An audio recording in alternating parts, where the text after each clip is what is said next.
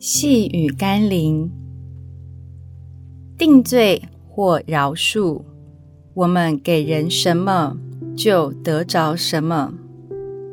今天我们要读的经文是《路加福音》第四章十六到十九节。耶稣进了会堂，站起来要念圣经，他就打开，找到一处写着说：“主的灵在我身上，因为他用高高我，叫我传福音给贫穷的人，差遣我报告被掳的得释放，瞎眼的得看见，叫那受压制的。”得自由，报告上帝悦纳人的喜年。法律存在的主要目的，不是为了要定人的罪，乃是为了希望人们不要犯罪。一旦人们触犯了法律，审判与刑罚也非法律的主要目的。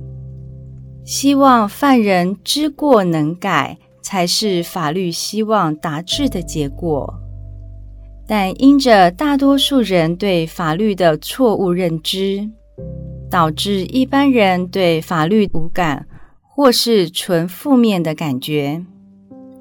人们对耶稣的认知和感觉，也仿佛人们对法律一般，没事的时候对耶稣的存在无感，出了问题的时候，又觉得他是来定罪、找麻烦的上帝，但耶稣对我们真正的心意，不是要来定罪，而是要来赦罪，不是为了局限压制我们，乃是为了医治释放。